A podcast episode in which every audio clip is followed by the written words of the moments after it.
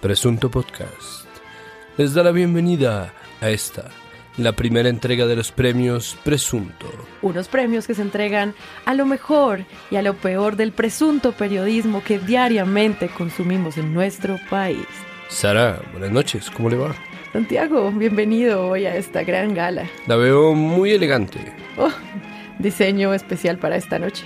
Estamos contemplando la vestimenta de todos los periodistas en la alfombra roja y todos, para variar, llevan unos jeans, zapatos de gamuza y un suéter. Señoras y señores, bienvenidos a los premios Presunto Podcast, episodio número 21. Y esto se prendió. Llevamos Ay, hermano, no. dos semanas haciendo un archivo de Word de más de 14 páginas. Y ustedes la van a escuchar toda hoy. ¿Entendieron? Todo- Esto de pronto no le suene mejor que un video de Petro explicando en 40 minutos por qué estaba recibiendo plata en una bolsa, pero de cualquier manera vamos a tratar de que se entretengan de manera que, bueno, ¡Ay, premios presunto! Como verán, cada premio será entregado por uno de los increíbles y muy presuntos miembros de este podcast. María Paula Martínez, Carlos Cortés, Jonathan Bock y Pedro Vaca, que hoy no les dio la gana de venir. Pero para eso están los anfitriones de hoy. Entonces, comencemos. Nosotros no somos los únicos que entregamos lo mejor del año o lo peor del año. Los medios por esta época siempre seleccionan lo que para ellos es algo que marcó la historia del país y que será recordado por los niños que estudien historia dentro de 30 años y vean qué fue lo que pasó. Exactamente. Es importante porque el pulso del año es responsabilidad de los medios que se encargan de borrar la anterior noticia con la nueva noticia, de hacer que la gente olvide el drama viejo por el drama nuevo y estamos hablando de viejo en términos de semanas, o sea, no son viejos en realidad, son noticias cuyas investigaciones continúan, pero cuyo proceso de, de, no sé, de resolución igual queda entregado a, a la justicia mediática gracias precisamente al papel que tienen nuestros periódicos, emisoras de radio, canales de televisión y bueno, en ese sentido la elección del personaje del año es importante. De manera que vamos a arrancar con el presunto premio a la peor elección de personaje del año. Y los nominados son El Espectador, Ajá. en su sección de personajes del año, tiene unos muy buenos y otros que nosotros consideramos presunto premio. Nomina a las nuevas youtubers de su sección. Nosotros no tenemos ningún problema con las youtubers del Para espectador nada. en absoluto, Somos todo lo contrario. fans de las Fans. igualadas, de la prohibida y de pelados. Ese no, no es el punto. No, el punto es personajes del año en serio. Como una pequeña Chistoso. palmadita que yo entiendo porque en el espectador, en el grupo Santo Domingo nadie les está dando ese espaldarazo jamás. No, Eh, está bien, solo que creemos que es una postulación floja. Sí, muy floja. Entonces, primer nominado. Segundo nominado, El Espectador, por Iván Duque Márquez, el presidente disruptivo. Sección de política, una nota de Nicolás Uribe Rueda. Pues sí, pero al mismo tiempo, eh. Sí. Es normal que el presidente sea el personaje del año todos los años. Sí, lo que quiero entender es que el espectador nominando a estas personas no está tomando como la postura de él como medio.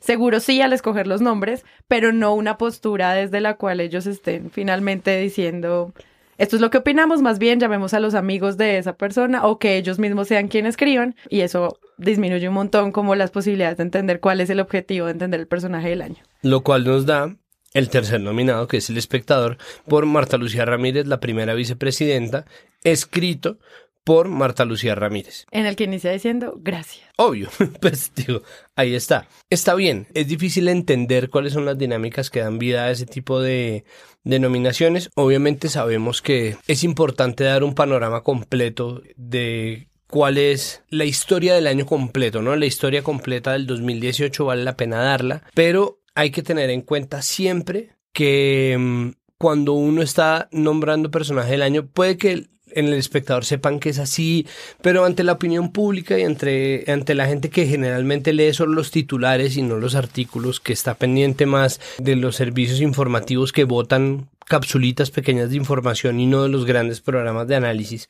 Hacer a alguien personaje del año, salvo que sea efectivamente un señalamiento negativo, es un señalamiento positivo. Yo sé que en el caso del espectador están tratando de hacer un señalamiento neutro, negativo y positivo en muchos casos y que ellos no están diciendo que Duque sea malo, no están diciendo tampoco que Duque sea bueno, pero están haciendo un trabajo que lo que hace es visibilizar una vez más al poder. Y me parece que esa es la, la raíz de esta nominación que nosotros les hacemos. Y es que ellos están visibilizando al poder de manera un poco irresponsable para el papel que cumplen los medios. Es decir, estar dándole todo el tiempo pantalla al poder y estar eh, diciendo como sí, es que estos fueron, estos son, es complicado. Mm. ¿Qué pasa? Obviamente el rey saudí Bin Salman es uno de los personajes del año. ¿Qué hace la Time? Hace personaje del año a Kamal Yasugi. Y a, los, No. todos los Y periodistas. a todos los periodistas que estuvieron en la mira, precisamente porque ellos saben que poniendo en la portada a ese personaje están dando el enfoque para esa noticia. Y yo creo que esa es la razón por la cual están nominadas en estas categorías dos nominaciones más del espectador al presidente y a la vicepresidenta de este país. Y más teniendo en cuenta la nominación de Iván Duque como presidente disruptivo con frases como el presidente es un gran intérprete de la nueva realidad del país en que vivimos, que obviamente el espectador no se hace cargo de esa frase porque hace- es de Nicolás Uribe. Exacto. O sea, ¿Qué digan, necesidad? ¿qué necesidad? ¿Qué necesidad hay? Exacto. El premio Juan Gabriela, ¿qué necesidad?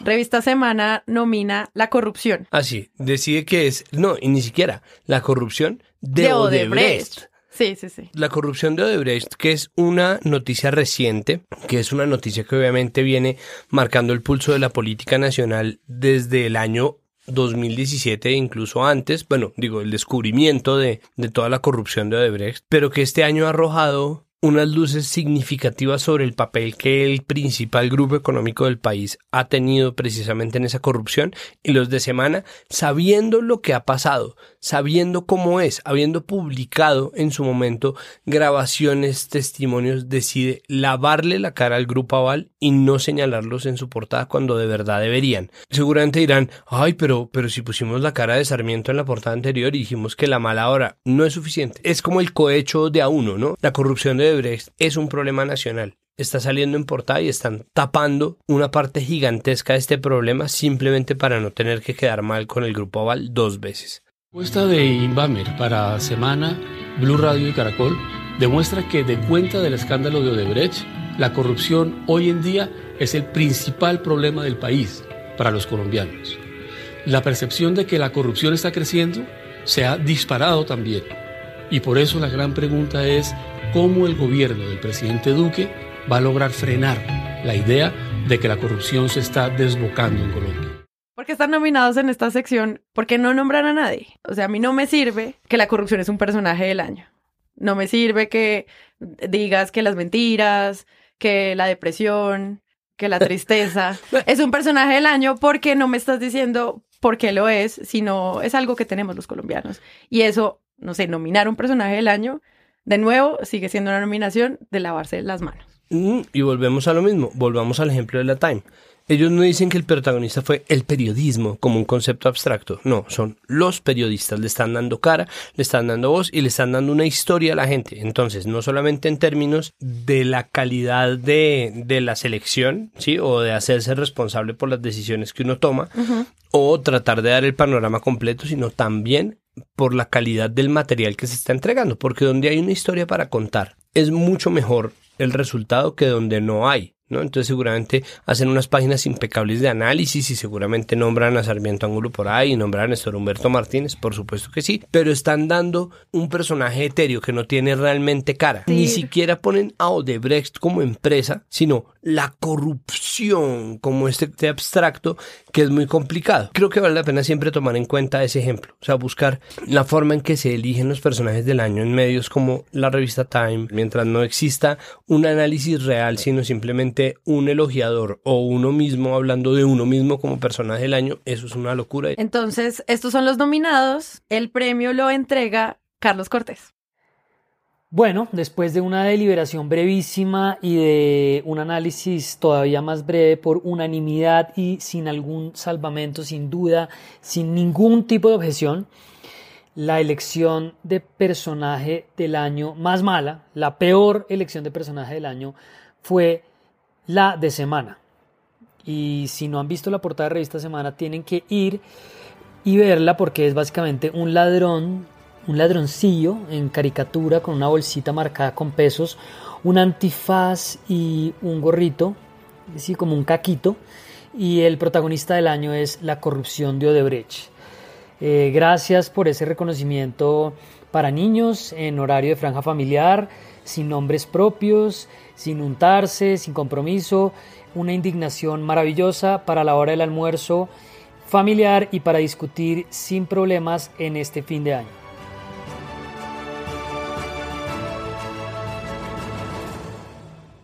Pero bueno, no todo es horrible. O sea, creo que también una muy buena elección a personaje del año y por eso vamos a entregar Premio presunto a mejor elección de personaje del año. los nominados son El Tiempo por 11.674.951 colombianos contra la corrupción. Muy bueno. ¿Por qué? Porque estamos volviendo a lo mismo. Los periodistas, no el periodismo, no la corrupción, sino la gente que se vuelca a clamar contra la corrupción. Ustedes dirán, hoy, pero la gente es un concepto muy abstracto. No es verdad. Los votantes, la población civil, funciona a nivel de individuos, pero también a nivel de colectivo. Y vale la pena decir que sí, que si el tema del año fue la corrupción, que si efectivamente lo que termina de destaparse en este país y lo que se va a seguir destapando en este país es la enorme corrupción que nos corroe, pues precisamente es la gente que se voltea a pelear contra ella o al menos a votar, que se vuelca la votación civil en un referendo, perdón, jamás hecha, o sea, es una de las votaciones más grandes que hemos tenido en la historia, creo que vale la pena y están señalándole, están dándole cara y están poniéndolos en el movimiento, que está perfectamente bien. Si ustedes opinan que Claudia López era porque era la líder de, o en general la coalición verde, o el que ustedes quisieran, ustedes pueden estar en desacuerdo, pero no pueden negar que la gente, ¿no? El, esfuerzo que hace por separar esto de, de bancadas políticas y de movidas electorales específicas le da lustre al tema y permite contar la historia precisamente desde el personaje, que en este caso es pues una masa gigantesca de 11.674.951 personas. Sí, lo interesante de esta nominación es que finalmente no dicen los colombianos que votan contra la corrupción, sino que el resaltar la cifra hace que esto sea más contundente, le da contexto y sobre todo demuestra que, por lo menos para el tiempo, es una gran masa de personas que votaron aunque perdieron. El segundo nominado es La Silla Vacía por su podcast El 2018 en Colombia y en La Silla. Hoy tenemos un especial de fin de año donde vamos a hablar de lo que sucedió en movidas de poder en las regiones y en la silla vacía. Este es un podcast en el cual La Silla Vacía recorre todas las regiones, sus nuevas sillas, y evalúa durante este año cómo fueron eh, sus mejores cubrimientos, cuáles fueron los mejores retos y qué podrían esperar del 2019. No nominaron a alguien en especial, sino a ellos como periodistas, enfrentándose a la realidad de sus regiones y viendo cuál fue la mejor noticia para cada región y cuál debería ser la manera de cubrirla en el 2019. Entonces, pues hay muchos temas en ese podcast que queda recomendado también acá en las notas del episodio. Y pues ahí queda la nominación a la silla también y al mundo podcast para que crezca esto también. Está muy bueno pensar en el periodismo independiente como uno de los grandes personajes del año y también como una apuesta a futuro de los años que han de venir. En un país como Colombia, en donde el periodismo está tan ligado a los grandes grupos económicos, las apuestas por la independencia y esto creo que no nos cansaremos de decirlo en este podcast, las apuestas por la independencia siempre serán un fresquito que se da en medio de un periodismo que, a pesar de que no exista una cooptación directa, a pesar de que no exista un señalamiento o una entrega de plata, o a pesar de que no exista una violencia directa, siempre va a estar silenciado por, por el régimen de no patear la lonchera, que es tan vigente en Colombia lastimosamente, y que vale la pena ir como poco a poco desmantelándolo estas iniciativas de periodismo independiente y descentralizado sobre todo. Sí, entonces el mejor elección a personaje del año, el premio lo entrega Carlos Cortés. Bueno, y para que vean que, que Presunto es francamente objetivo y ecuánime y, y observa todo el panorama, eh, la mejor elección de personaje del año la hizo el tiempo, hizo una elección concreta con los 11 millones 600 mil y pico de colombianos que votaron la consulta anticorrupción. Y es un resumen, en mi opinión, bastante elocuente de, del contraste que vimos este año entre los escándalos de corrupción, entre la desconfianza en las instituciones, la tornilla del fiscal y pues la gente que realmente siente que, que, no solo hay una indignación en ese voto que se dio en agosto, sino en que seis meses después no se aprobó ninguno de los proyectos de ley que estaban ahí. Esta es una nota pendiente que el sector político, el establecimiento, los medios no pueden olvidar y al menos este reconocimiento del tiempo deja esa, deja esa claridad y hace esa salvedad.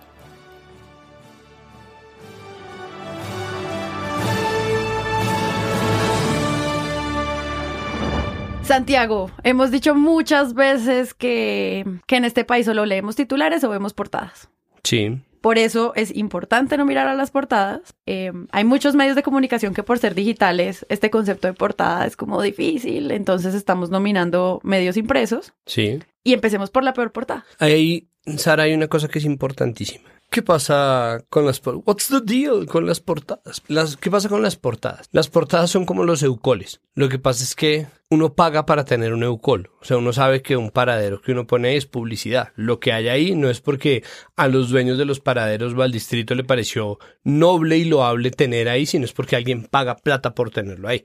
Con las portadas de los medios no existe la noción de un pago. Y las portadas son importantes porque es lo que la gente que no compra el periódico también lee. Ajá. Cuando las revistas y los periódicos están empacados en plástico o cuando están puestos en los mostradores, lo que la gente ve del periódico es precisamente su portada y por eso la portada dice mucho. La forma, la foto en que se elige, el titular que va al lado de la foto. El tiempo hace una cosa, por ejemplo, es que pone la foto del día, está al lado de un titular que no necesariamente tiene que ver porque no es la noticia más importante. Es un ejercicio completamente respetable, pero muchas veces las elecciones parecieran no ser gratuitas. Sí, coincidencias raras. Exacto, para bien y para mal.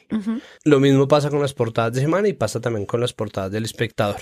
Obviamente aquí los nominados son básicamente tres, Hay cuatro medios nominados por sus portadas, por los tipos de periódicos que se publican en Colombia. Nos fijamos más en los nacionales que en los regionales. Sabemos que hay muchos periódicos como por ejemplo El Colombiano, El País de Cali, El Heraldo, El Universal en Cartagena, que hacen buenos diseños de periódico que han aparecido en las antologías de diseños periodísticos, pero a nivel nacional pesan mucho más los que tienen circulación nacional. Yo sé que suena como una idiotez, pero no es poca cosa. Por otro lado, hay periódicos de circulación nacional en cuyas portadas no existe tanto esmero, o que son periódicos de nicho, como pasa con La República. La República tiene unas buenas portadas, algunas más tendenciosas que otras, es un medio que pertenece al grupo Ardila Lure, eso es de RCN, pero tiene unas buenas portadas y sin embargo La República es un periódico que no es mirado por la gente en general en los supermercados, porque además es un periódico gratuito, que uno se encuentra sí o no a veces por ahí.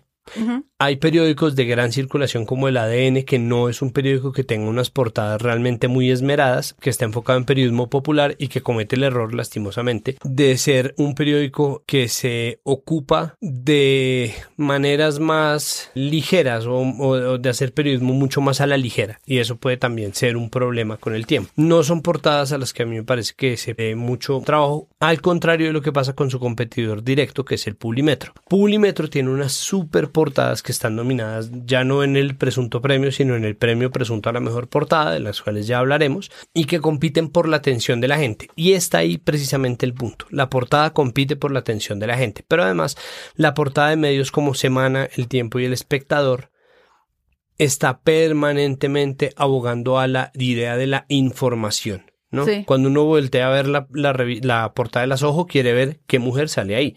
Lo mismo con la Don Juan. Cuando uno quiere voltearse a verla habitar, quiere ver cuál es el tema del habitar en términos de arquitectura, y cuando uno va a ver la caras, quiere ver cuál es la celebridad o la perso- el personaje del jet set que sale ahí. Cuando uno voltea a mirar semana el espectador el tiempo, y en este caso ya el pulimetro o ADN, lo que está buscando es la información, ¿no? Sí, sí, y sí. en ese sentido puede que suene centralizado, pero nos parece que ellos por tener un gran poder, en palabras del tío de Spider-Man, tienen una gran responsabilidad. Empecemos entonces con el presunto premio a la peor portada. Este premio está patrocinado por todas las personas que en la fila del supermercado solo leen la portada. Exacto. Semana por el plan para refundar a las FARC. Una nota en donde no se esclarece mucho adentro, ¿no? Obviamente la portada tiene que compaginarse o tiene que cotejarse con su artículo de soporte. El plan para refundar las FARC es una portada que a mí me parece irresponsable, que me parece tendenciosa, que me parece además una movida que en términos de timing o del tiempo que se elige para decir las cosas también es muy diciente porque es una portada que se hizo para los arranques del gobierno Duque. Acaba de eh, pasar. Está empezando a hacerse el empalme del gobierno Santos al gobierno Duque. Empieza a lanzarse este artículo que aparentemente es una super revelación y que termina no siendo una revelación en verdad. En su momento tuvo un hilo de quejas por Twitter muy elocuente de parte de nuestro compañero Carlos Cortés y me parece que es una portada que de verdad refleja el problema de estar haciendo sensacionalismo con cara de serie, estar desinformando cuando no existe para la gente un contexto sobre todo numérico, ¿no? Botar números de cuántos pertenecen a las disidencias de estas cosas sin decir cuántos pertenecían antes a o sin decir en realidad cuánta gente sí está trabajando pues por la reinserción si no existe un contexto real, lo que hace esa portada básicamente es desinformar. El segundo nominado es Semana, por la portada de su edición 1885, Una nueva generación, en donde aparece Duque, recién elegido, alzando los brazos con sus pulseritas en medio de la celebración por... ¿Porque por- ganó? Por, eh, sí, en la segunda vuelta, no en la primera vuelta, sino en la segunda vuelta cuando ya fue elegido finalmente presidente, que se contrapone me gustaría que hiciéramos de, una vez la cotejada con la portada de la 1879, o sea, apenas seis números antes, en donde aparece Petro como fenómeno electoral y dice esperanza o miedo. Cuando tú ves esta portada, estás viendo que las revistas están celebrando. Si te están diciendo una nueva generación, estás usando normalmente arquetipos y relaciones de cosas buenas, de ese fresquito que necesitamos. Esas posturas dan a entender una victoria de la revista. Y con lo de Petro, pues básicamente es lo mismo, esperanza o miedo, y ya había ligado varias veces antes la palabra miedo al ascenso de Petro en las encuestas. Sigue siendo irresponsable, es tendencioso. No es necesariamente malo que los medios tengan una posición política. Volvemos, y esto es un asunto que hemos defendido hasta el cansancio en nuestro podcast, es vender la opinión como información es desinformar. Sí. Pensar que la opinión de uno es la noticia es desinformar. Y a eso le podemos sumar que en medio del escándalo y después del debate de control político que se le hizo al fiscal Néstor Humberto Martínez la semana, eligió poner el Petrovideo como una noticia por encima de la noticia de Odebrecht, Grupo Aval y del conflicto de intereses gigantesco que pesa sobre los hombres de Néstor Humberto Martínez. Entonces, Pues eh, juntemos entonces en esta nominación todas las portadas de Petro. Exacto, y toda la forma en que, en que Sí. se trató el fenómeno Petro en las portadas de semana que merece un capítulo aparte. Independientemente de lo que uno piense de Gustavo Petro. Mm. Uno puede ser petrista o no. El mundo no se divide entre uribistas y petristas, pese a lo que nos quieren hacer creer últimamente. No, no se divide así. Marica, fíjese, estuve yo- averiguando y resulta que no. Siento que el mundo no se divide. Siento que ahora parece que el mundo no se divide entre uribistas y petristas. Eh, pues vale la pena decir que esas portadas y ese tipo de malinformaciones tendenciosas sobre Gustavo Petro, que puede o no parecerles una buena persona, y eso a mí honestamente no me importa, terminan erigiéndolo a él en un héroe. Y esa irresponsabilidad lo único que hace es aumentar la polarización, cuando los dueños de las herramientas y de los medios deberían ser precisamente los que estén más pendientes de las consecuencias de sus actos. Los medios no son tuiteros. Los medios sí tienen que responder por un público grande que los sigue y que confía en ellos como validadores de la información. Entonces puede que no estén poniendo noticias falsas. Puede que no pongan eso, pero están generando un contexto en donde es muy difícil confiar en la información porque están alimentando la polarización.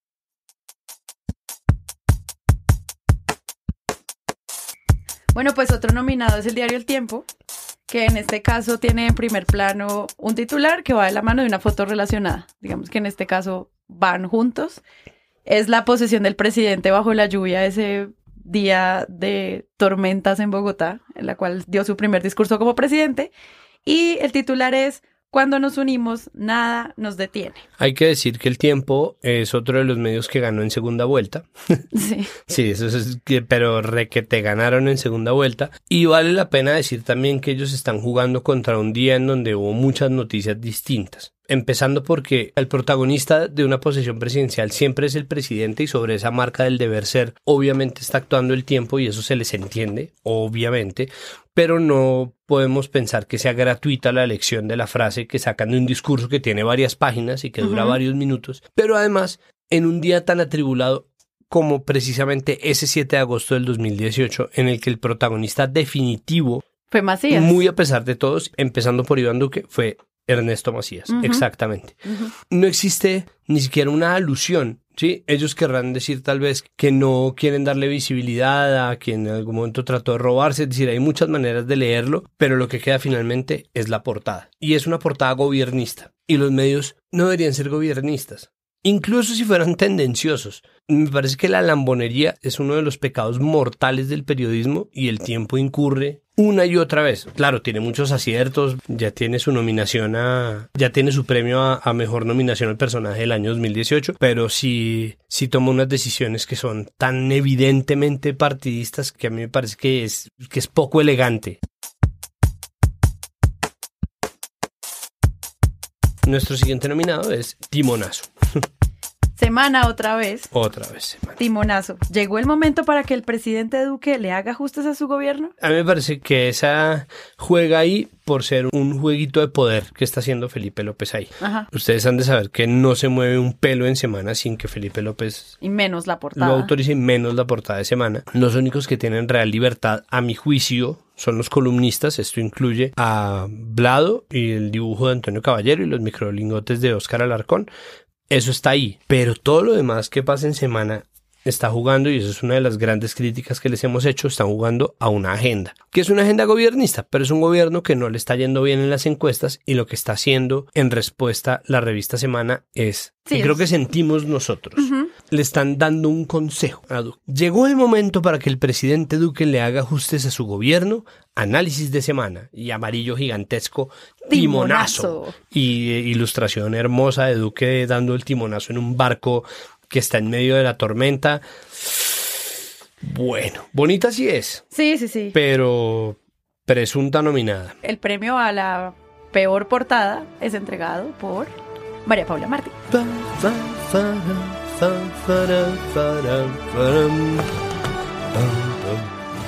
Y el premio a peor portada del año es para Revista Semana, con plan para refundar las FARC. Una portada innecesaria, exagerada y responsable. Gracias, María Paula. Y ahora... Gracias, María Paula. Muchas gracias, María Paula, por este análisis increíble. Esperamos que los ganadores de este premio pasen a recoger su premio a... ¿Sabe que no hemos pensado cuál es el premio presunto como estatuilla? Como un rosco o algo así. También están pensando en comida. Amigos, no hemos comido nada. Manden algo. Manden alguna cosa. ¿Cuál sería la estatuilla del premio presunto, ve? Yo creo que la estatuilla de un presunto premio... Es ningún premio. Para, pa, para, pa. ¡Tarán! Ay, perdón, amigos. por favor, no me dejen de seguir por esto. A mis cuatro seguidores en Twitter. Por el otro lado. Tenemos mejores portadas. Exacto, el, el premio presunto a la mejor portada del 2018. Y los nominados son El Espectador por Que se sepa. Esta es una portada. Que habla sobre cuando el Papa Francisco decidió soltar o hizo oficial la postura de la iglesia de aconsejarle a los curas acusados de pederastia que se sometan a la justicia humana. Esto es además una portada que resalta un tema claro de censura en la prensa australiana y que por más que los australianos no van a leer el espectador, no lo van a hacer. Igual la postura de que se sepa es muy válida por parte del espectador, la foto es muy contundente y creemos que es una portada que puede estar nominada a la mejor portada del año. El segundo nominado es también El espectador por Los migrantes. Una portada hermosa dentro del especial de personajes del año, ahí me tiene, que efectivamente es una gran elección para personajes del año, los migrantes como protagonistas de una crisis que envuelve a dos países, que nos tiene a nosotros con los pelos de punta, que tiene la economía colombiana y venezolana obviamente con los pelos de punta, que todo el tiempo está poniendo a prueba nuestra humanidad y que está retratada hermosamente en una serie de reportajes que durante todo el año han hecho varios medios de comunicación que estarán documentados en estos premios presunto y que tiene como punta de lanza, entre otras, al espectador. Es una belleza de portada y me parece que un poco equilibra eso que hizo el espectador. O sea, unas por otras. Es una foto maravillosa en la cual, de nuevo, no están diciendo un nombre, pero sí una condición de crisis. Y unos personajes. Y hay unos personajes, pues, que están envolviendo tanto desde la frontera de México como lo que está pasando con la frontera con Venezuela.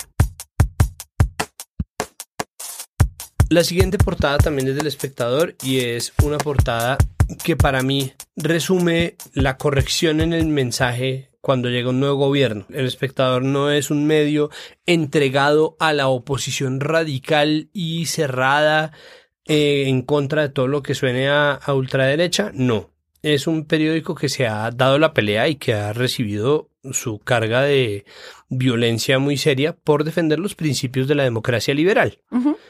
Y en ese sentido pueden estar tanto de un lado como del otro. No son un periódico de tendencia partidista, son un periódico que ha logrado mantenerse independiente y en ese sentido la portada de El país que recibe Iván Duque es un buen ejemplo de cómo se puede enfocar la llegada de un nuevo personaje sin condenarlo, pero al mismo tiempo sin ensalzarlo. Sí, esta portada retrata al saliente presidente Juan Manuel Santos, Iván Duque de espaldas, ambos mirando la oficina de nuestro salón cuadrado, pues viendo el, cuadro salón de hueval. El hueval. hueval. Es una foto que recibió muchos memes y sabemos que es importante, entonces está nominada por eso porque lo que dice Santiago muestra una transición muy interesante de ambos presidentes, dándonos la espalda además. La siguiente nominación la damos a Pacifista, el primer medio que no tiene una edición impresa, y es una portada que sale de su Instagram, que es sobre todo uno de los Instagrams más bonitos de medios de comunicación en este país. Si no lo conocen, Presunto Podcast lo recomienda. Y tienen una portada de tres fotos que dice renuncie al fiscal Néstor Humberto Martínez en una época en la cual muchos medios no se lo pidieron. Exacto, se dieron la pela, tomaron una posición, buscan abanderar una causa, eso no está mal necesariamente. Lo importante es, ahí sí, el contenido. Ellos están dando la pela, hay que, volvemos a lo mismo. Ellos no están enmascarando esta portada como si fuera información, ¿no? No, No dicen expertos piensan que Néstor Humberto Martínez debería renunciar. Ellos están opinando. Todos sabemos que están opinando y son valientes y por valientes entran dentro de esta nominación. Hay varias portadas de Publimetro que para mí lo hacen un nominado de lujo dentro de este juego de portadas porque Publimetro es un juego que está buscando la atención a pesar de no costar nada. Es decir, a ellos les interesa tener lectores. Obviamente, parte del negocio viene de eso porque ellos tienen que vender, pues que vender publicidad. Y si ellos no los están leyendo y si no tienen el respaldo de la casa editorial del tiempo como su competidor, el periódico gratuito ADN, pues tienen que hacerlo de alguna manera y han decidido hacerlo de manera creativa. Y para mí eso es eso es mérito suficiente. Publimetro juega con el formato del periódico, hace diseños gráficos hermosos como el especial de la Copa Rusia 2018 empezó con el partido entre los anfitriones de Arabia Saudita, la portada del dislike de Facebook con la cara de Mark Zuckerberg, las mujeres que son musas que inspiran a Mon Laferte y hablando de Mon Laferte hablan de una cuestión de género de una manera muy hermosa con un collage además en portada dedicado a las mujeres, una portada ilustrada sobre las voces de los líderes, pero dos portadas en especial que a mí me parece que son las más dicientes. La primera es la portada negra de Nos están matando con la cifra. con la cifra de los 399 líderes sociales que han sido asesinados hasta la fecha. Y los nombres de los líderes. Y los nombres de cada uno de los líderes. Darle la visibilidad, hacer el juego gráfico, o sea, dedicarle diseño gráfico a las víctimas. Yo sé que suena como una estupidez, pero es muy importante. Ujú. Y a mí me parece que en eso Publimetro se lleva a los otros nominados. Y la otra portada que para mí es la respuesta a la portada de cuando nos unimos nada nos detiene del tiempo, Ujú. En donde sacan efectivamente otro aparte del discurso de Duque de posesión y pone voy a acabar con las divisiones de izquierda y derecha, por varias razones. La primera es porque no está hablando en plural majestático, entonces no suena como si el tiempo lo estuviera diciendo, lo dice Duque. Están poniéndole a Duque su propia frase con su propia foto en la portada del periódico. Hay un juego de responsabilidades que es importante ahí. Le están dando al presidente recién posesionado la portada completa como es debido porque se acaba de posesionar un nuevo presidente. Eso es importantísimo. Pero además están haciendo un recorte del discurso que es solamente atribuible al personaje de la portada. Es decir, no están haciendo un juego de poder como lo hace Semana y diciendo la nueva generación, ni está poniendo la parte de cuando nos unimos nadie nos detiene, sino al contrario, están dejando ahí la frase de él para que después pueda un poco la historia hacerse cargo de eso, ¿no? Sí, claro. Porque precisamente esa es la labor del medio de comunicación, Pero- informar. Listo. Entonces, el premio a mejor portada del año lo entrega María Paula Martínez. Y el premio a mejor portada del año se lo lleva Tun Tun Tun Tun, El Espectador, con su portada sobre los migrantes, personajes del año para el periódico, con una imagen de una persona eh, con el agua hasta la cintura y atrás decenas de ellos pasando la frontera. Mm, Destacan los migrantes no solamente el fenómeno Venezuela-Colombia, sino en Europa y en Centroamérica y México. Esto me da paso para lo que tú decías, de ese momento en el cual le damos el micrófono a alguien para que diga pendejadas.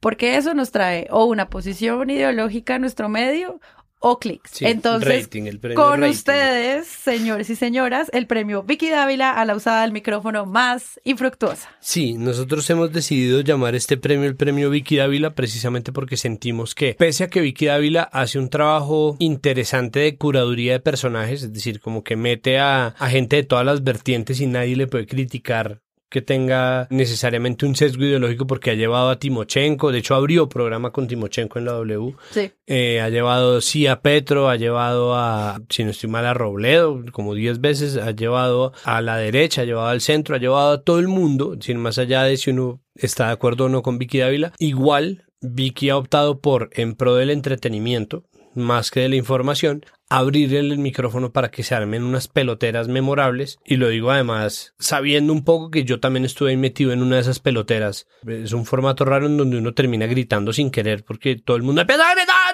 Y eso, y, y esa controversia gratuita no siempre es, a mí no me parece que siempre sea buena, me parece que vale más el análisis tranquilo y la posibilidad de hablar de los temas con cierta moderación y sin necesidad de armar pelotera. Entonces, pues por eso así le pusimos a nuestro premio. Los que no estén de acuerdo pueden decirnos en arroba presunto podcast cómo debería llamarse. Pero en este caso los nominados son Teleantioquia por Diluvio Nacional de darle el micrófono infructuosamente al gobernador Luis Pérez sobre Hidroituango. Sí, es coger a una persona y llevarlo a su máximo nivel de incompetencia. Es decir, no porque él sea necesariamente un incompetente en todo lo que haga. A mí no me gusta Luis Pérez, pero eso no es el punto. El No, el punto es no. cogen una persona que no necesariamente tiene la explicación o le dan la oportunidad de que dé la peor explicación posible y eso lo que hace es primero desinformar, segundo generar ruido, tercero obviamente volverlo un meme de inmediato, cuarto desacreditar al medio, quinto desacreditar al vocero que están eligiendo. Y Luis Pérez diciendo en este momento estamos pasando de diluvio universal a diluvio nacional y luego es la tranquilidad. Algunos se han reído porque o hemos exagerado, algunos dicen, dicen que hemos exagerado, pero la verdad, si la represa se llegara a, a- a- a- romper, si el río superara la represa, eso sí parecía un diluvio universal porque Es una locura, eso es una locura porque además se nota que lo están haciendo para lavarle la cara a la gobernación de Antioquia, a EPM y a toda la gente que tenía sus esperanzas puestas en el proyecto de Hidroituango, sin entrar a evaluar si Hidroituango es o no la salvación de la hidroeléctrica nacional, bla, bla, bla, y los héroes que trabajaron en esto y esto. No era Abrirle- la persona a la que se le debía dar el Exacto. micrófono en ese momento. La segunda nominada es, adivinen, Quien ostenta precisamente el nombre de este premio. la W Radio por The Vicky Dávila Show. Es que así no se llama, pero a mí me encanta decirle así, así The que Carlos lo Vicky. Davila Show. Hay muchas invitaciones a María Fernanda Cabal, constante. Ella es co-conductora como Santiago Rivas del Presunto Podcast conmigo. Es el meme colombiano por excelencia. Sí, pero en especial queremos destacar el episodio en el cual la invitan para que explique qué es un mamerto. Sí, ella ha hablado de muchas cosas, de muchos temas, pero bueno, en especial esto, ¿para qué? ¿Qué necesidad? ¿Y el mamerto le dice fascista al que opina distinto? Claro, el mamerto, que por lo general es de izquierda, socialista, comunista, que a la final es lo mismo, siempre ha buscado a lo largo de la historia señalar a alguien como el pecador, el gran demonio. Entonces se inventaron en señalar a los fascistas como de derecha cuando el fascismo es socialismo. Es Usted es vista como fascista. Volvemos a lo mismo. La lambonería y la gratuidad son dos defectos mortales del periodismo. Si no está diciendo nada relevante, si lo que está haciendo es levantar ampolla por levantar ampolla, habiendo tanto tema además, porque este país no es como Suiza que si se queda una persona en bicicleta sale en el periódico. No podemos acostumbrarnos a la bobería cuando tenemos de verdad tantos temas importantes ahí al frente. Por eso Nominada. es una nominada infructuosa. Nuestro siguiente nominado en el premio eh, Vicky Dávila a la, a la entrega irresponsable del micrófono a una persona va para Caracol Radio, W Radio y los medios que le abrieron una transmisión en vivo full a la rueda de prensa que Álvaro Uribe les dio en un establo. Muchas gracias por haber venido hasta aquí. Una rueda de prensa que ameritaba, primero, que el periodismo exigiera respeto por la profesión del periodismo, que se analizara muy detenidamente qué era lo que estaba pasando, que cada respuesta fuera tomada con pinzas y como se toma cualquier respuesta de una persona que esté implicada en una investigación de la Corte Suprema de Justicia. Discúlpeme ser insistente con este tema, pero me piden ser claros, por favor. ¿Usted va a esperar a que se acabe su incapacidad para definir definitivamente No, mire, si eh, renuncia ese, o no? ese es un tema insustancial. Aquí lo sustancial, lo relevante, queridos amigos, es que por mi mente nunca ha pasado, nunca ha pasado tomar una decisión para sustraer a la Corte, para sustraer a la Corte de sustraer a la Corte del conocimiento de estos hechos. y que es un líder innegable dentro del el panorama nacional, que está haciendo el movimiento atarbán y atrabiliario y violento de llevarse a los periodistas a un establo, a darles una rueda de prensa y respetándolos en su condición de periodistas y subestimando el valor de la prensa libre o el valor de la información en Colombia, solo para que algunos medios le dieran la razón y efectivamente transmitieran completa esa rueda de prensa, buscando entretener o buscando, entre comillas, dar la información completa, cuando eso de ninguna manera es darle información completa, es darle el micrófono a una persona que está ofendiendo de frente al oficio de la gente que se dedica a informar en este país acerca de una investigación muy seria, como es la investigación que cursa contra su persona en la Corte Suprema de Justicia, máximo ente de la rama judicial de este país. Entonces, entrega este premio el señor Jonathan Vogue. Hola, Jonathan. Gracias, Sara. Pues tengo el presunto honor de presentar el premio Vicky Dávila a la usada de micrófono más infructuosa, que es un claro homenaje a aquellos periodistas que no aprendieron o que no entendieron que el tiempo al aire es oro y dedicaron muchos minutos días incluso a cubrir noticias pues que realmente no tuvieron ninguna trascendencia. Por decisión unánime, el ganador es pues sí, el periodismo de establo. Y es en general a todos los medios de comunicación que cubrieron ese momento triste y denigrante para la profesión en la que rápidamente múltiples medios acudieron a la finca del expresidente Uribe en un momento de la coyuntura del país donde la Corte abría la investigación contra el expresidente, donde además pues había una serie de, sucesos que él estaba advirtiendo que iba a renunciar a su curul en el Senado y pues el presidente ni corto ni perezoso citó a los periodistas en su finca eh, en una rueda de prensa bastante infructuosa por cierto porque pues nadie pudo preguntar y realmente eh, hubiera ba- bastado con un comunicado o con un Twitter como nos acostumbra el expresidente. Bueno, pues hay muchísimos otros micrófonos infructuosos, pero pues estos son nuestros nominados. Los que nos hagan falta, recuerden, somos arroba podcast en Twitter. Simplemente nominen. premios no tienen estatuilla y no tienen realmente... Hay, hay una presunta estatuilla, lo que pasa es que nadie la ha visto. Presunto Podcast cree conveniente hacer una nominación sobre el cubrimiento de la migración de los venezolanos a nuestro país. Exacto. Pese a que el tema nacional fue la corrupción, el siguiente tema nacional fue la migración venezolana. La forma en que se ha tratado las posturas al respecto, lo que quiere decir para nosotros y lo que implica para nuestra economía, pero también la migración venezolana y la crisis migratoria de Venezuela tiene unas implicaciones que al principio son graciosas, pero que en general dan mucha piedra sobre cómo el periodismo ha tratado este fenómeno y nos parece importante entregar este presunto premio al peor titular sobre migración. Retomando el análisis de la puya sobre este tema, lo que hacen estos, estos titulares muchas veces es un insulto a la comunidad venezolana. Entonces, bajo esa palabra, el primer nominado es Caracol Radio con denuncian desintegración familiar por éxodo de venezolanos. Caracol Radio Bucaramanga, ¿no? Toca, obviamente Internet, como tiene tantas seccionales, hay que picar la responsabilidad un poco. Sí. Aquí aparece precisamente, es Caracol Radio Bucaramanga, pone además problemas sociales.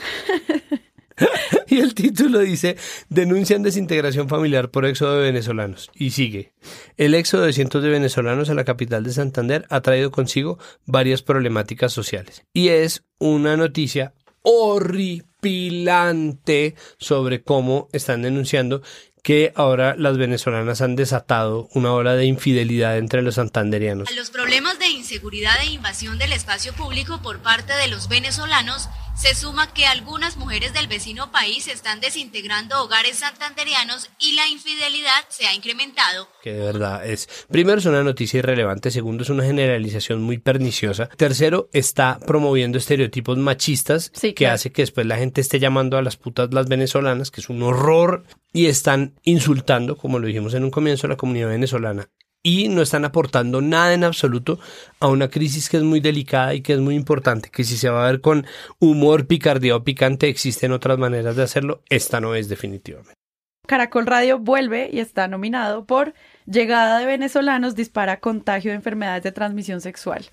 Lo que hemos Eh. hablado siempre es que la comprensión de esto es qué está pasando con estas personas, las instituciones colombianas las están recibiendo, cómo se está entendiendo el tema de la prostitución y no echándole la culpa a unas mujeres que están desintegrando familias o que están enfermando con SIDA a los cucuteños. Entonces es que además deshumanizar a las personas, deshumanizar una población entera, como son los venezolanos en Colombia, y volverlos sujetos de enfermedades, ¿no? Como si se tratara de bolsas de virus, es una afrenta directa, como si fuera cualquier cosa, además. Sí. Y en esa misma línea, RCN Radio nominada por Colombia en riesgo de epidemia por cinco enfermedades que aumentan en Venezuela. De nuevo, son personas que nos vinieron a contagiar y es una invasión alienígena zombie contra la que hay que luchar, tratarlos uno de mm, desintegradores de familias, pero sobre todo de personas que traen una epidemia. Es la mejor forma de crear un pánico y xenofobia frente a recibir a los venezolanos de otra forma. Pues claro, porque de inmediato la gente va a proceder a pues a condenarlos y a señalarlos y posiblemente a, a tratar de sacarlos de encima. Se trata como plaga cuando metes el tema médico de esa forma. Exactamente. Entrega el premio al peor titular de inmigración, María Paula Martínez. Y el peor titular sobre migración del año se lo lleva Caracol Radio con su desintegración familiar por éxodo de venezolanos. Un titular xenófobo que aumenta la discriminación, que además no explica la noticia que pretende dar y que además reitera esta idea de que ahora sí tenemos a quien echarle la culpa de los problemas sociales, que no empezaron hace un año con los venezolanos, ni hace dos, ni hace tres. Creemos que igual se ha hecho buen periodismo frente a Venezuela y para eso vamos a hablar del mejor cubrimiento sobre migración, porque vale la pena que ustedes les vamos a dejar las investigaciones en nuestras notas del episodio, se pasen por estos nominados. El primer nominado para mí sería repetir el espectador eh, su análisis sobre los migrantes como los personajes del año. Así no sea una persona con cara, así sea un colectivo de muchas caras y muchas voces y muchas situaciones distintas.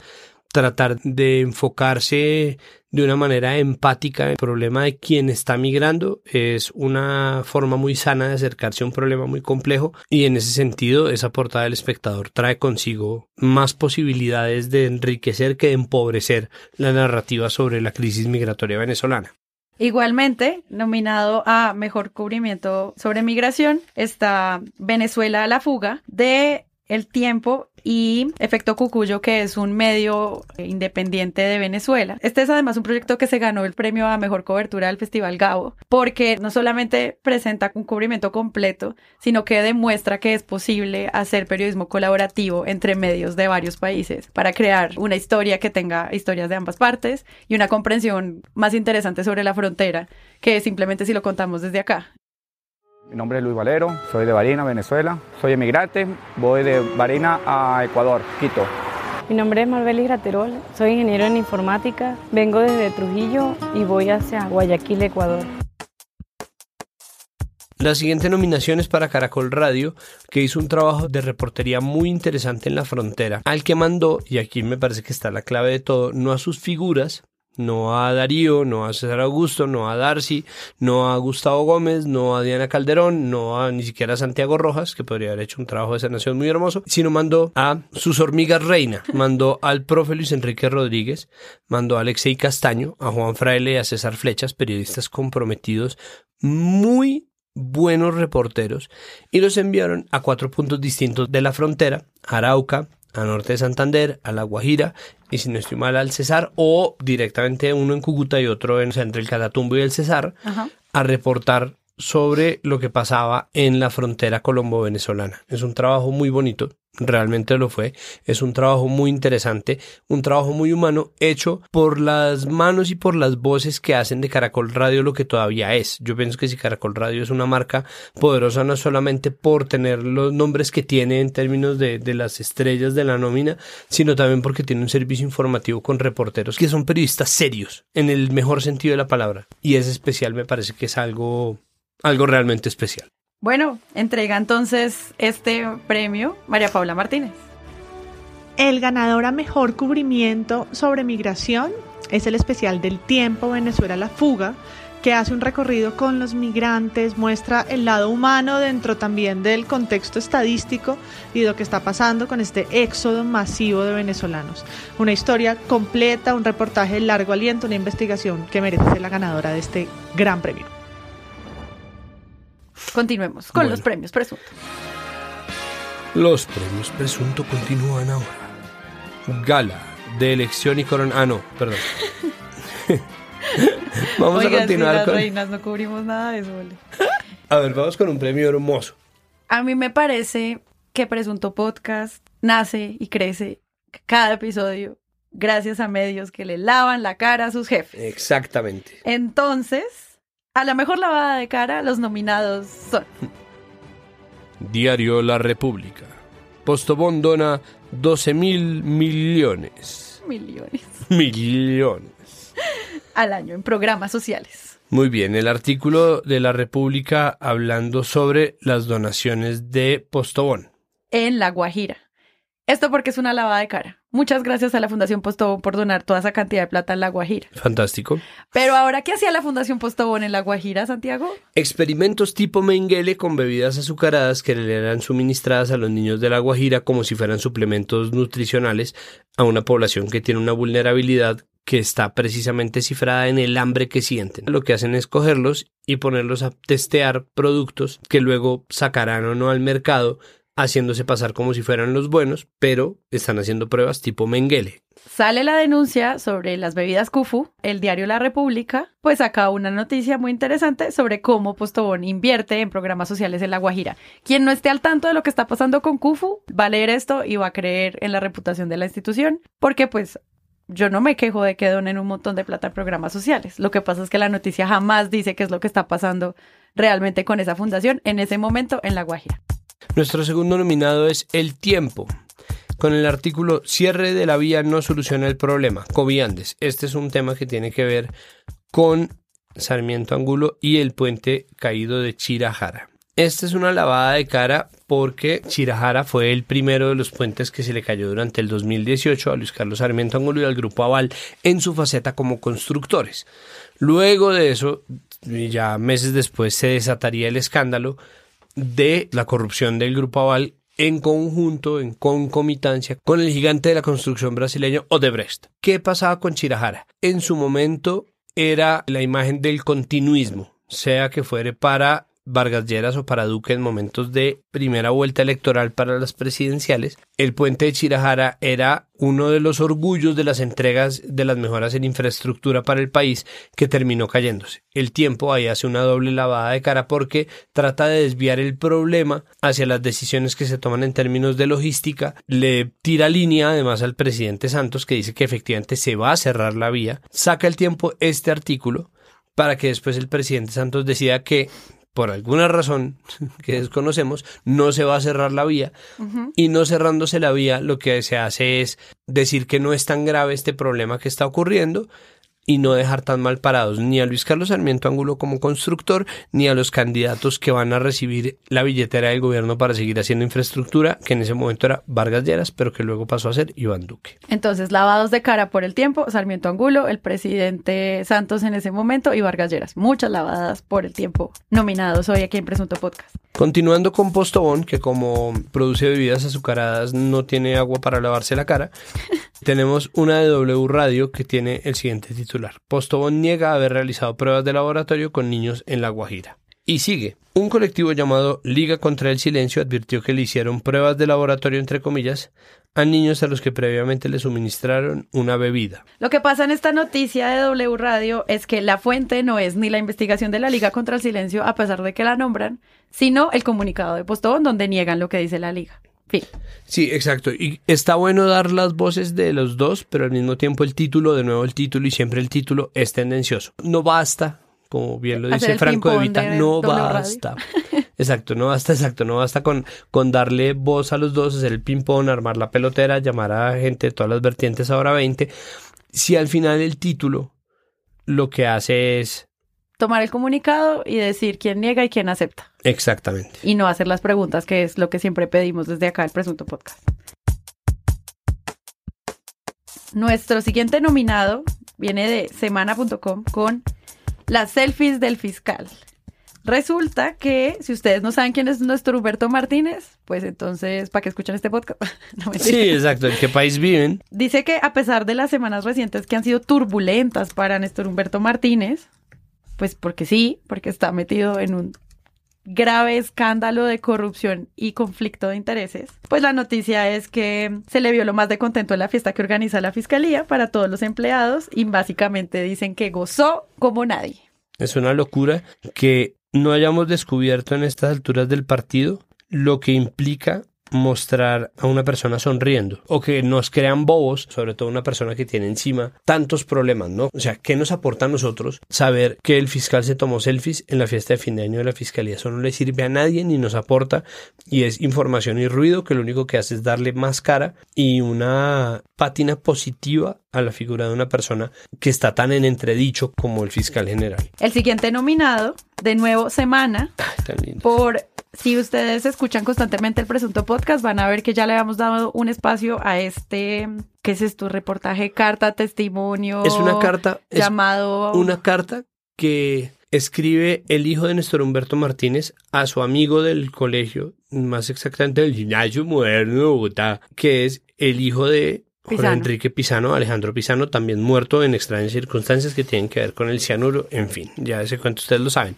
¿Qué es lo que pasa? Que Semana publica bajo el título o en la sección de Nación una carta que escribe el hijo de Néstor Humberto Martínez en clave de carta de anuario, escribiéndosela a su amigo muerto que no tiene cómo replicar que no tiene cómo responder y aprovechando la figura de su amigo muerto para tratar de lavar la cara de su padre, apelando a valores de anuario de colegio bien. Y lo sé porque yo me gradué de un colegio bien. ¿sí? Uno trata de lavarse la cara y decir, marica, nunca se pierdan los momentos que vivimos, nunca los olvidaré, huevón, cuando estamos con A, B, Q, y después cuando nos encontramos con N, M, H, y después cuando estamos con... Ese tipo de vainas, primero no tienen cabida en una revista seria, segundo es una lavada de cara de frente, salir a decir, oiga, lamento mucho que se haya muerto porque el man está muerto, ¿no? Oiga, lamento mucho que se haya muerto, pero lamento también que los politiqueros traten de utilizar su muerte con propósitos tendenciosos para enlodar la amistad de estas dos familias que perseverará hasta el final, Publicado en Nación.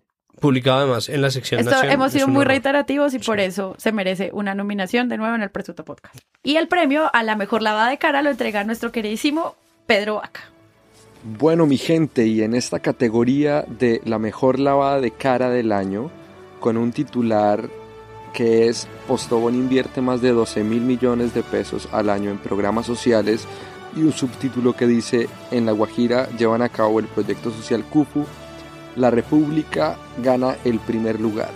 Y esto sobre todo porque omitió un elemento importantísimo, o más bien dos.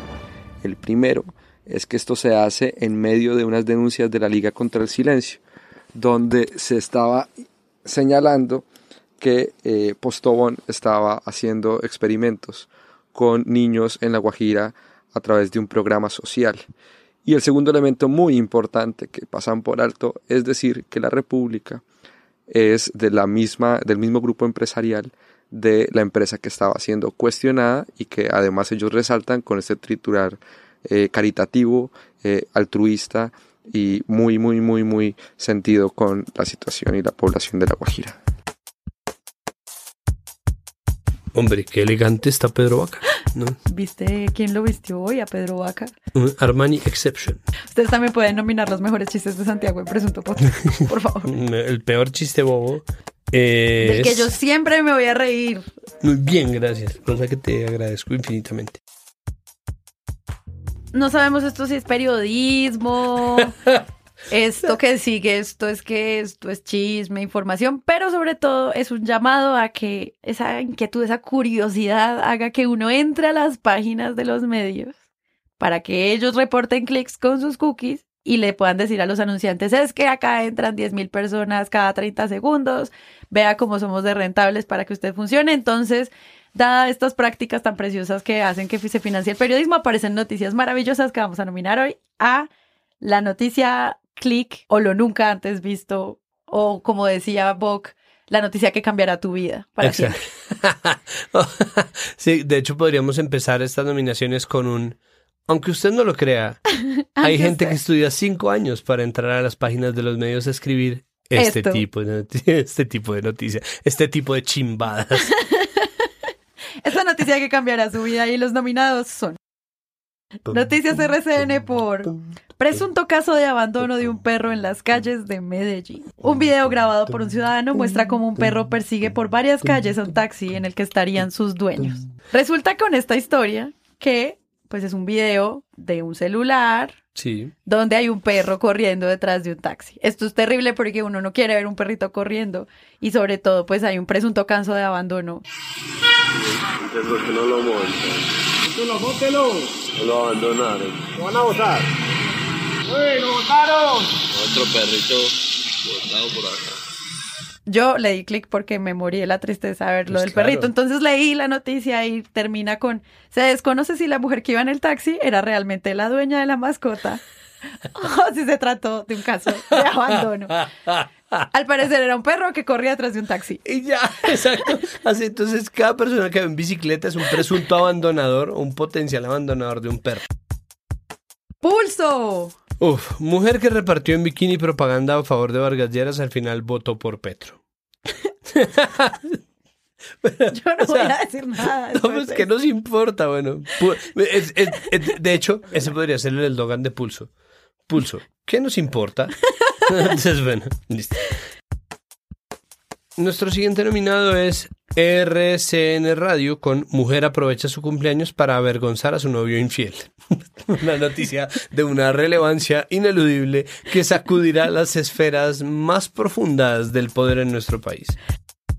Este nominado es un nominado que es a la vez una lavada de cara y una, y una nota de color con absolutamente cero relevancia. Yo creo que nos equivocamos poniéndolo acá, debería estar en lavada de cara porque no Sí. solamente, porque es un reportaje de casi 20 minutos sobre Alejandro Char, el alcalde de Barranquilla, y el Heraldo dice las gorras de Char. Y ya yo no uso la gorra, no me reconocen.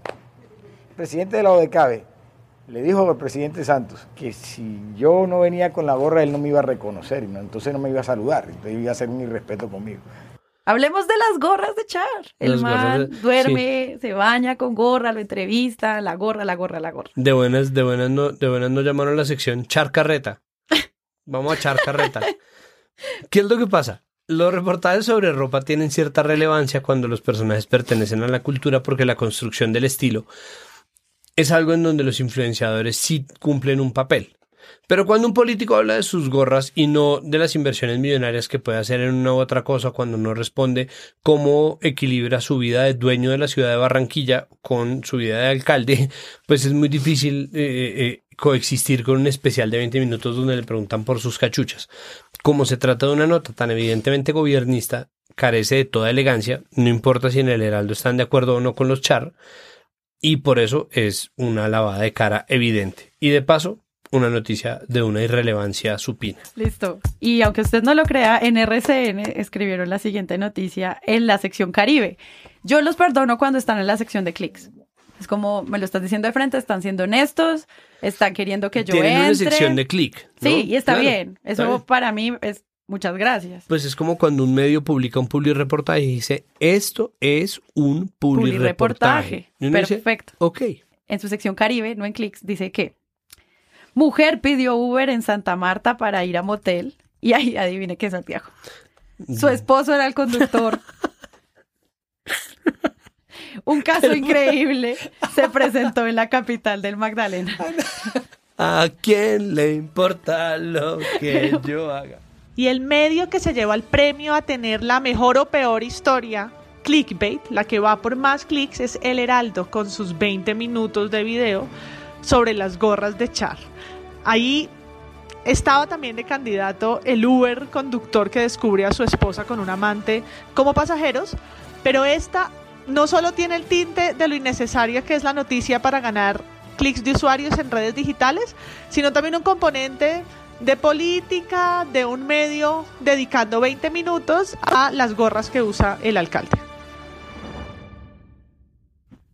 Amigos, la fuente es muy importante para los periodistas. Cuando yo estudiaba periodismo, mis profesores me pedían de 5 a 6 fuentes por noticia que cubriera, solo por el hecho de darme rigurosidad y hacer que entendiera que quedarme solo con una versión de los hechos era irresponsable como periodista.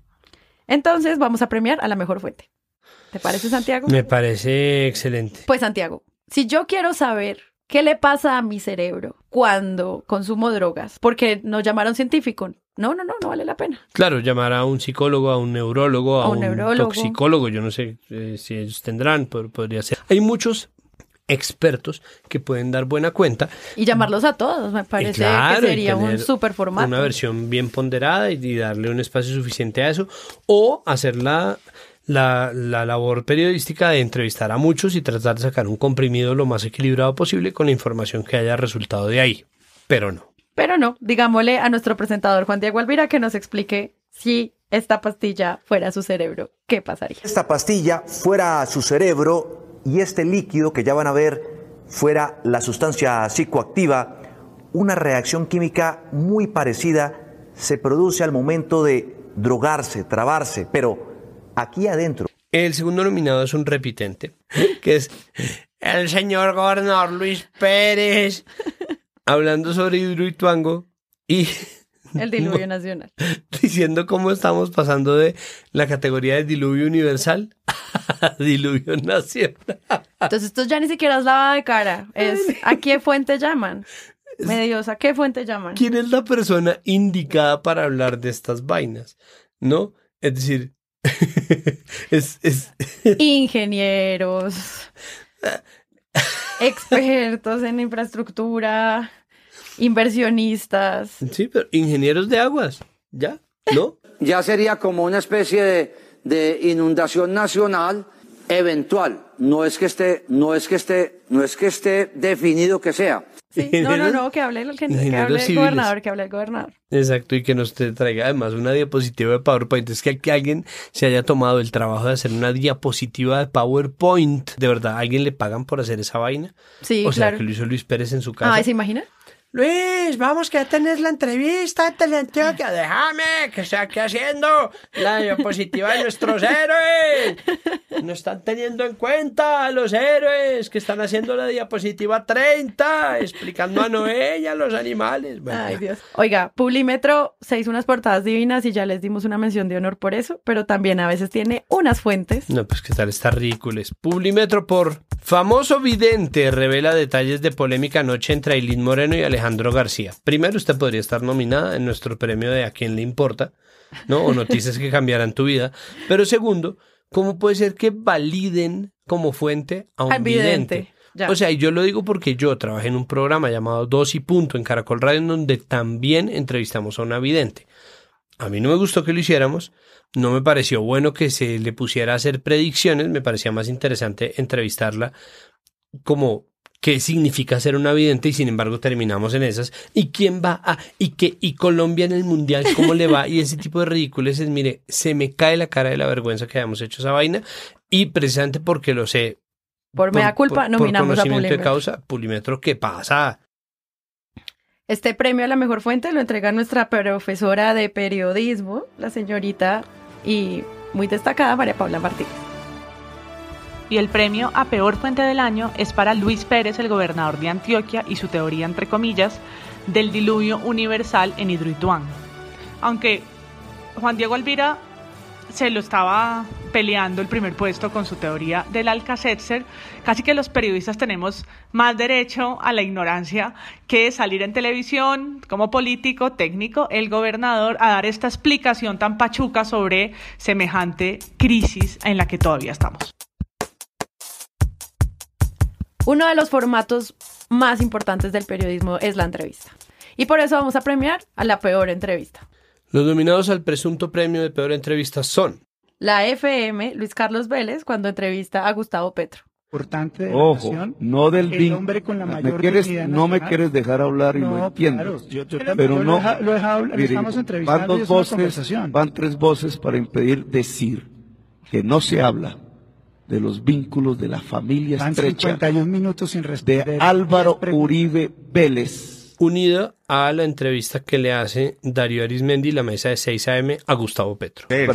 No, señor, no hay pánico. Y la demostración de eso, y deje de decir mentiras, Darío. No, discúlpeme. señor, son maneras de Porque ver las usted cosas. Es, usted está in- induciendo a sus oyentes Y usted está a induciendo a sus pensar votantes. que si yo gobierno va a haber pánico económico. Las nominamos juntas porque pues, Básicamente la misma entrevista. son un formato en el cual ya hemos repetido esto mil veces. Entrevistar a Petro es muy difícil y más cuando el entrevistador de frente lo detesta.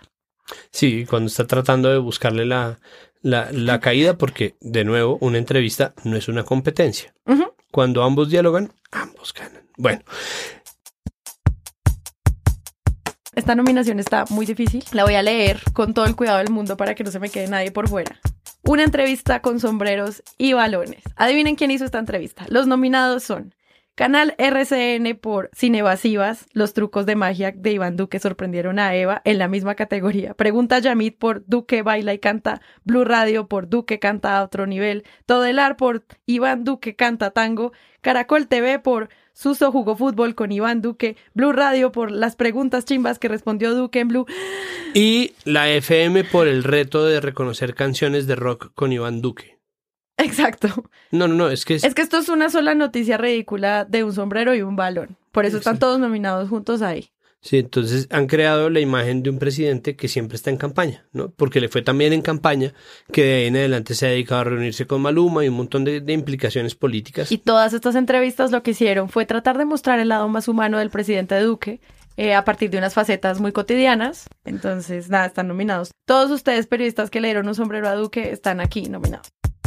Y el último nominado en nuestra categoría de peor entrevista es para Radio Nacional de Colombia por la entrevista que Carlos Chica y Andrea Olano no le hicieron al presidente Iván Duque. En lugar de ellos, las preguntas fueron hechas por Jairo Libreros y Rodrigo Pombo, que fueron llevados por la gerencia de RTBC para que le hicieran las preguntas a un presidente como si los periodistas encargados de ese espacio radial no tuvieran ni la educación, ni la experiencia, ni el seso para hacerle las preguntas correspondientes o para tratar a un presidente de la República como se supone que se debe. Pero el asunto, por supuesto, no es de protocolo, es de censura. Entra en nuestra categoría de peor entrevista precisamente porque nunca la vimos.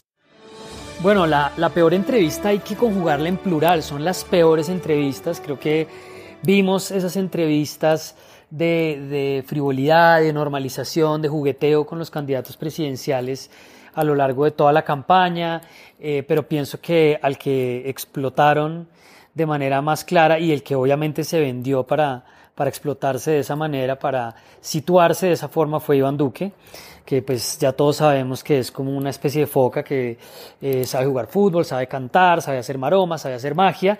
Y esto era como una constante que veíamos en, en las entrevistas, en particular el canal RCN hizo una con, con Eva Cinevasivas, en este momento me acuerdo el apellido de Eva, pero bueno, ahí me lo, me lo ayudarán a poner en, en, el, en la postproducción. Los trucos de magia que la sorprendieron a ella, eh, la manera como caminaba, como cantaba, le llevaron un merengue eh, en CMI para que bailara con Yamida Mat, bueno, pues con Yamida Mat no, pero eh, en uno de los programas. Y definitivamente eh, esas entrevistas, como diría Martín de Francisco, esa salamería, ese, ese toquecito dulzón no funciona y ahorita pues lamentablemente nuestro presidente, bueno, ya dejó de hacerlo, pero quería un poco seguir eh, haciendo esas maromas cuando ya lleva bastantes días de gobierno.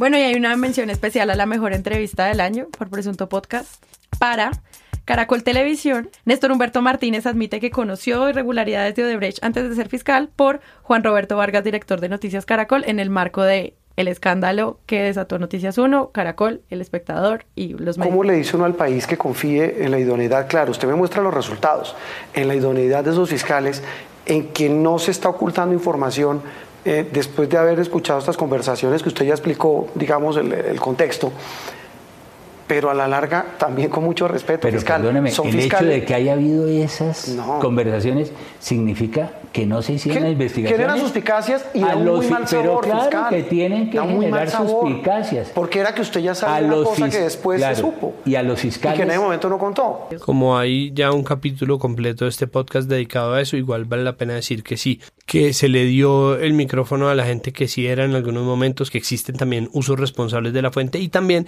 que existe la posibilidad de hacer entrevistas sin caer en temas bobos ni en preguntas irrelevantes o tratando de lavar la cara de los poderosos y en eso Juan Roberto Vargas se lleva este premio. Muy bien, felicitaciones. Felicitaciones. Bueno, y la mejor entrevista del año se la hizo Juan Roberto Vargas a Néstor Humberto Martínez, días después de que se conocieran los audios eh, de Jorge Enrique Pisano, que primer- primero sacó Noticias 1 y después divulgó El Espectador. Hay muchas maneras de hacer una entrevista buena y, y yo creo que no hay, no hay una sola una sola fórmula. Hay entrevistadores o entrevistadoras que son muy agresivos o que tratan de mostrar la manera como, como el entrevistado está tratando de manejar las, las respuestas o cómo se está tratando de ir. No sé, en- en- en- entre periodistas clásicas que yo recuerdo está Oriana Falachi que asumía un rol y una voz muy activa dentro de la entrevista.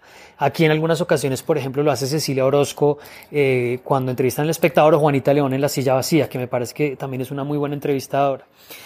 Juan Roberto Vargas juega un rol pues más acorde a Caracol, que no es tan agresivo, que no es, no es digamos tan proactivo, pero no necesariamente es malo porque él haciendo preguntas y volviendo y, dejando interrogantes sobre lo que está diciendo Néstor Humberto Martínez lo hace quedar muy mal y sin necesidad de, de apuntalarlo, de cerrarlo con alfileres, sino simplemente volviendo a preguntarse, pero no tiene sentido que usted dijera en esa época que todo eso era delitos y ahora dijera que había que denunciarlo.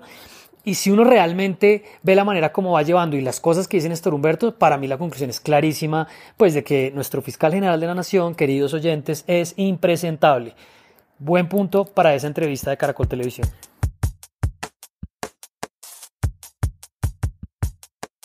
Bueno, pues ya que hablamos de la responsabilidad de los medios y ya para dar cierre a nuestras últimas categorías, Llega, la, Hablemos llega de- la penúltima. La- solo para, para tirarnos la, intriga, la última es buena. sí. Entonces, pues es que hay medios muy responsables, Santiago. Sí, es verdad. Y existen además historias. Como, como si publicaran creyendo que nadie los lee y que eso no afecta a las decisiones de los ciudadanos. O, peor aún, publicando por lo que mucha gente los lee y buscando afectar las decisiones, las decisiones de los usuarios, que es muy loco. Y la responsabilidad del año, las nominados son. Los primeros nominados son Caracol Radio, Caracol Televisión, Semana, El Tiempo, por Vargas Lleras. Este muerto está muy vivo. ¿Ustedes se acuerdan de Germán Vargas Lleras? ¿Usted se acuerda de Germán Vargas Lleras? ¿De quién estás hablando? Estamos hablando de un tipo que era candidato presidencial. Era el candidato presidencial del gobiernismo, no del continuismo de, de Santos, Ah, el que iba a ganar. el que iba a ganar. No, mire usted que en el año 2010 para esta época yo estaba en el cero y logré remontar al 16%. Claro, Y claro, lo recuerdo. Todo el tiempo era el que iba a ganar. Ese tipo iba a ganar porque iba a ganar. Ujú. Y en las encuestas siempre lo metían ahí, a pesar de que siempre salía con un 4%, salía en todas las portadas, trataron de meterlo en la derecha, después trataron de meterlo en el centro. Es decir, existía una avanzada del gobierno para posicionar a Vargas Lleras y los medios gobiernistas, que ahora son gobiernistas con quienes hicieron oposición al gobierno pasado, en su momento, por ser este el gobierno, les hacían caso. Y trataron, y trataron, y trataron de posicionar a Vargas Lleras solamente para que quedara en un muy deshonroso cuarto lugar en la primera vuelta. Y muy deshonroso lo digo porque la quemada fue brutal. Si es que si no lo hubieran puesto en ese pedestal, nadie se habría sorprendido por la quemada. Exactamente. De manera que esa Insistencia. insistencia tan evidente por posicionar un candidato presidencial es un error que tal vez por lo viejo de la noticia, tal vez por lo que esto se remonta hasta mayo, no le van a cobrar a los medios de comunicación, pero tiene que cobrársele. Es un horror que hayan tratado de posicionar a un tipo que no tenía posibilidades, a pesar de que ellos tenían las herramientas, además, porque ellos contratan las encuestas de ver que no tenía posibilidades. No, no puede ser y se prueba que, contrario a lo que a veces parece, la gente no es idiota y la gente elige a quien quiere elegir y no a quien le está diciendo semana, ni el tiempo, ni Caracol Radio, ni Caracol Televisión, ni nadie. La segunda nominación es para Darío Arismendi por su monólogo discurso desvarío en cuanto se conocen los resultados de la primera vuelta en mayo del 2018. Darío Arismendi básicamente empieza a decir que es un horror porque pues ya les habíamos dicho que estaban tratando de parar a Vargas Lleras ahí. Ante la imposibilidad de eso, Vicky Dávila trató de meter a, Fajardo, pero eso es en la emisora de al frente. Y en Caracol Radio, en cuanto se conocen los, los resultados de la primera vuelta, Darío Arismendi básicamente sale a decir, como si, ahí sí como si nadie lo estuviera oyendo, que había un candidato que podía convertirnos en Venezuela. Ha nacido una nueva estrella en el firmamento político de Colombia. Esa estrella se llama Iván Duque. Él tiene, en mi opinión, la luz propia suficiente para conducir al país hacia una etapa de estabilidad, de desarrollo económico.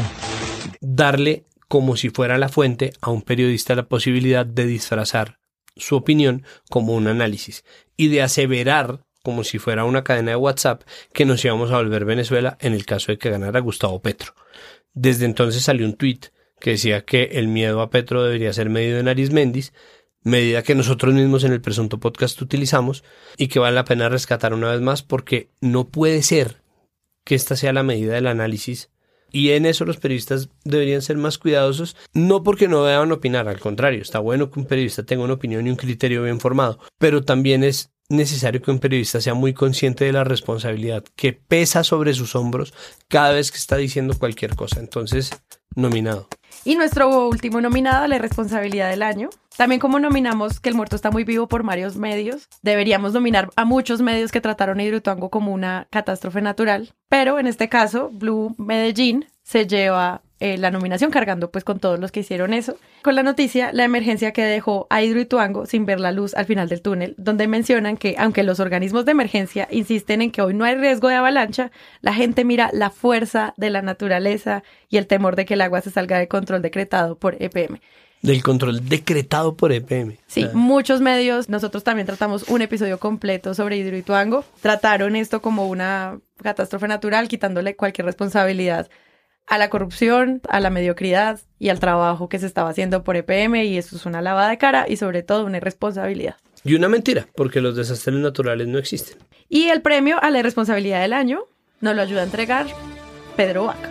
Y como los efectos negativos de las obras y acciones humanas son fácilmente trasladados a la justicia divina o al devenir de la naturaleza, la categoría irresponsabilidad del año se la llevan varios medios de comunicación que confundieron en sus titulares la emergencia de Hidroituango con un desastre natural, hechos que se acercaban a las responsabilidades de acciones humanas y que se distanciaban del devenir de la naturaleza.